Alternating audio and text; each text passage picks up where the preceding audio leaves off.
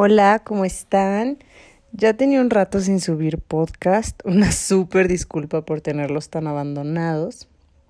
Pero pues como les prometí hablar del azúcar, quería tener bien organizada toda la información que yo considero que deben conocer acerca del azúcar.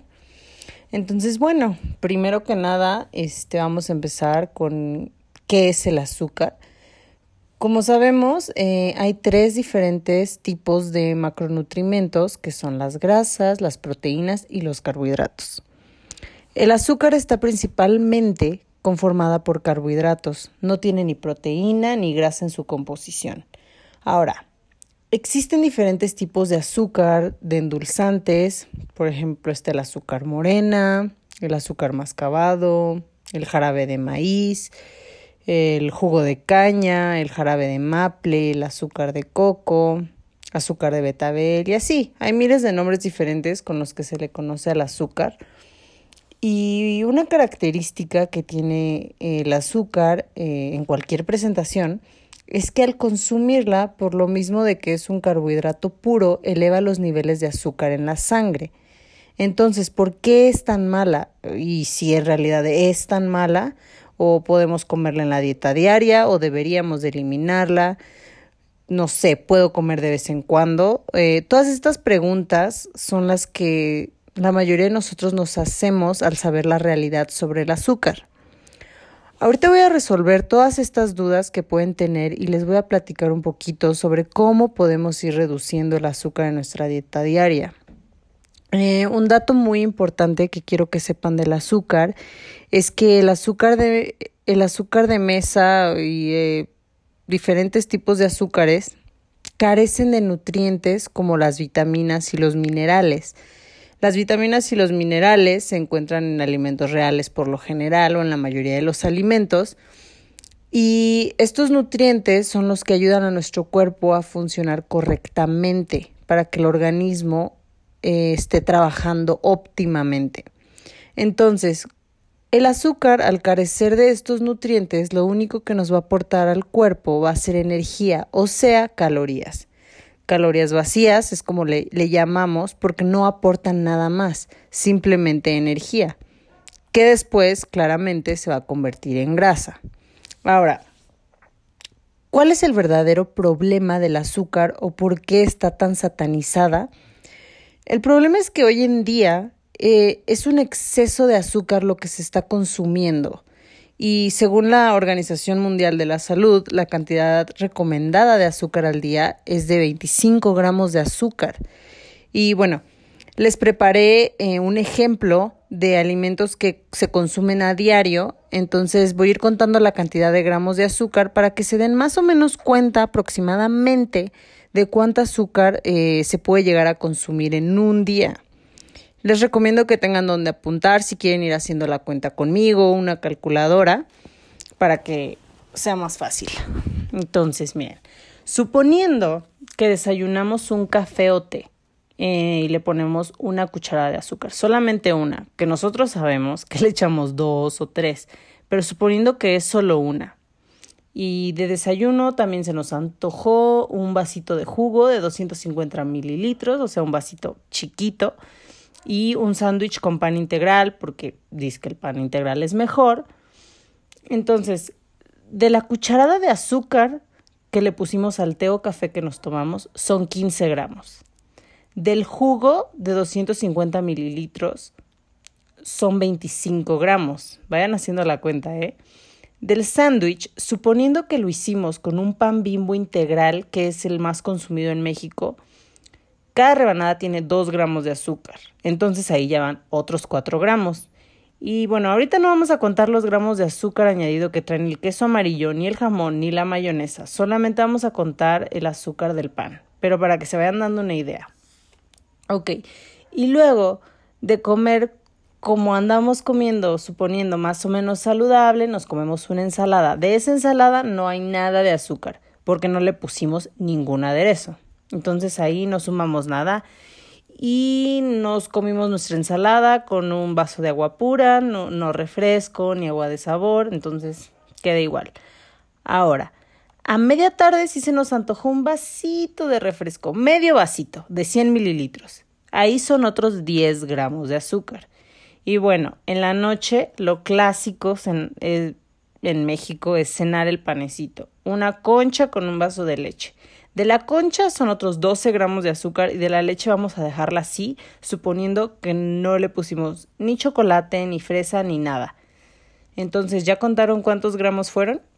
A ver, hagan la cuenta. En total son, bueno, son 66 gramos. ¿Y cuánto habíamos quedado que era lo recomendado? 25. Solamente 25. O sea, esto quiere decir que nos estamos pasando por 41 gramos más de lo recomendado, aproximadamente. Porque si ustedes se dieron cuenta en, en, la dieta, traté de reducir al máximo como el azúcar, ¿no? Entonces, sería más del doble de azúcar de lo que deberíamos estar comiendo. Ahora se dan cuenta del por qué hay tantos problemas de salud en todo el mundo y muchas veces me han dicho, no, es que no satanices el azúcar. Fíjense que justamente en el episodio anterior donde hablé de la alimentación en los niños, varias personas me dijeron que me vi muy regañona y quizás sí un poco y lo siento, pero creo que es muy importante crear esta conciencia.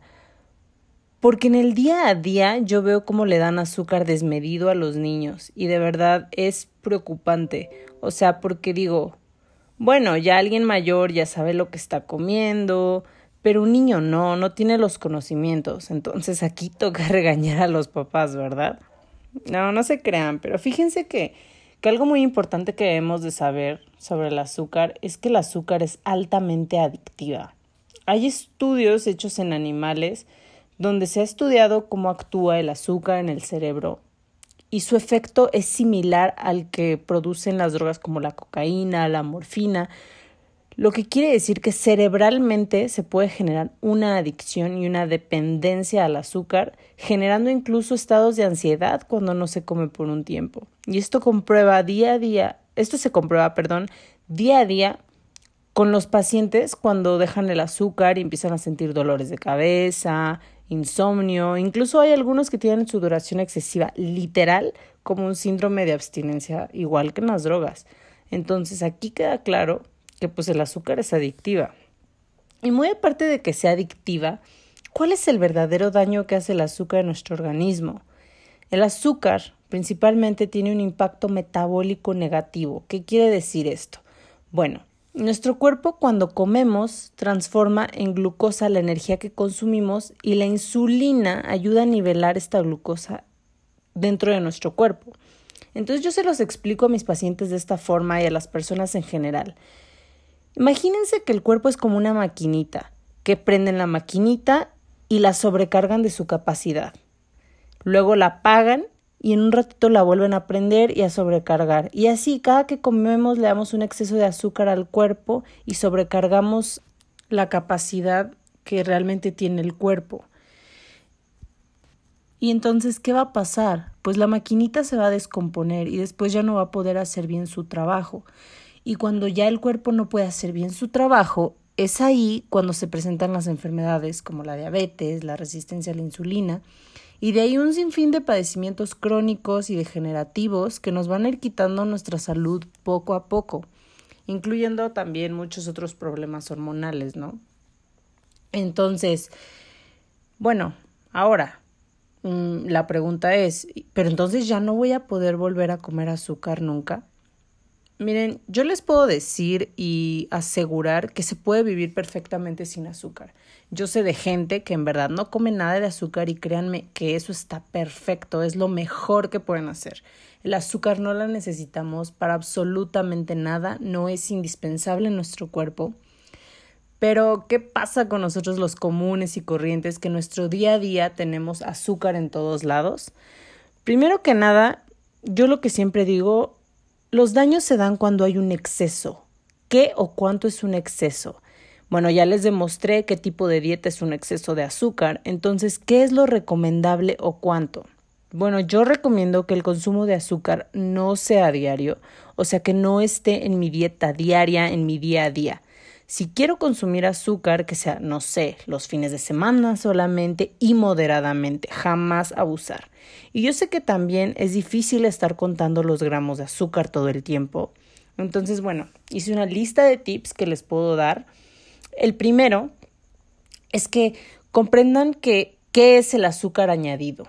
El azúcar añadido es literal la cantidad de azúcar, glucosa, jarabe, etcétera, que le agregan a la comida o a los productos como el azúcar agregada en los pasteles, en las galletas, el refresco, el pan, el yogurt, los embutidos.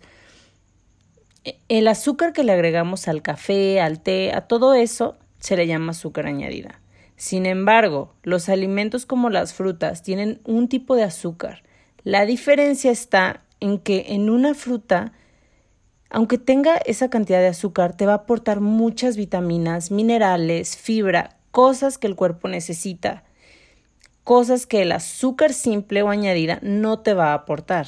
Entonces, hay que evitar los alimentos con azúcares añadidas, todos, todos, todos, por lo menos entre semana y moderar un poco las fuentes naturales de azúcar. Otra recomendación de la que tengo que hablarles, y espero no decepcionar a nadie con esto, pero no usen endulzantes artificiales o sustitutos de azúcar. La mayoría de ellos, aunque no tengan calorías, al ingerirse hacen que el cuerpo eleve de igual forma la producción de insulina, tal como si fuera azúcar, o incluso hay unos que hasta más. Entonces, atención, el único endulzante que yo recomiendo es la stevia, pero, pero, escuchen bien, la stevia tiene que ser 100% stevia, esto yo ya se los he dicho, la stevia es una planta, entonces compren las hojitas o busquen las marcas que sí sean 100% stevia, porque casi todas las del mercado tienen azúcares de otros tipos y muy poca stevia real. Y bueno, como les digo, esto yo ya se los había dicho antes. Ahora, otra cosa muy importante, aunque sea stevia natural, tenemos que entender que tenemos que educar a nuestro paladar, adaptarlo a no estar comiendo todo el tiempo cosas dulces, porque eso es un mal hábito. Entonces también no abusar de la stevia es lo ideal. De igual forma, hay miles de otros sustitutos de azúcar, unos peores, otros mejores, se podría decir, pero realmente ninguno es recomendable consumirse en exceso. Un ejemplo que les puedo dar es la miel de abeja. La miel de abeja eh, es buenísima tiene propiedades muy buenas, está conformada de igual forma por puros carbohidratos, al igual que el azúcar, tiene igual o más calorías, pero como ya les dije, tiene muy buenas propiedades naturales, antiinflamatorias, antibacterianas. Entonces puede ser una buena opción, sin embargo, igual, no consumirse diario o en exceso, porque en el metabolismo tiene el mismo impacto, o sea, va a generar que se eleve la insulina.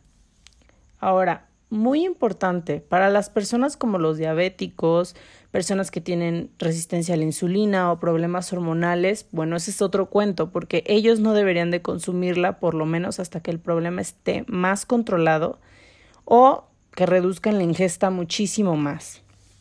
Entonces, bueno, todo se trata de un balance realmente y eso es lo más importante de aprender a comer.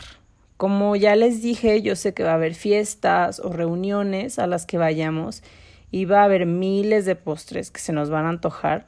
Entonces, ¿qué hacer? Bueno, comerme solamente uno o mitad de uno y mitad del otro si quiero probar los dos. Tampoco se trata de que en las fiestas nos atiborremos de azúcar si en la semana no la comemos. Debe ser algo medido, como ya dije, balanceado. Y por ejemplo, comerme el postre, pero no tomar refresco, o al revés, me quiero tomar el vaso de refresco, entonces ya no me como el postre. Es cuestión solamente de ser conscientes de lo que estamos comiendo.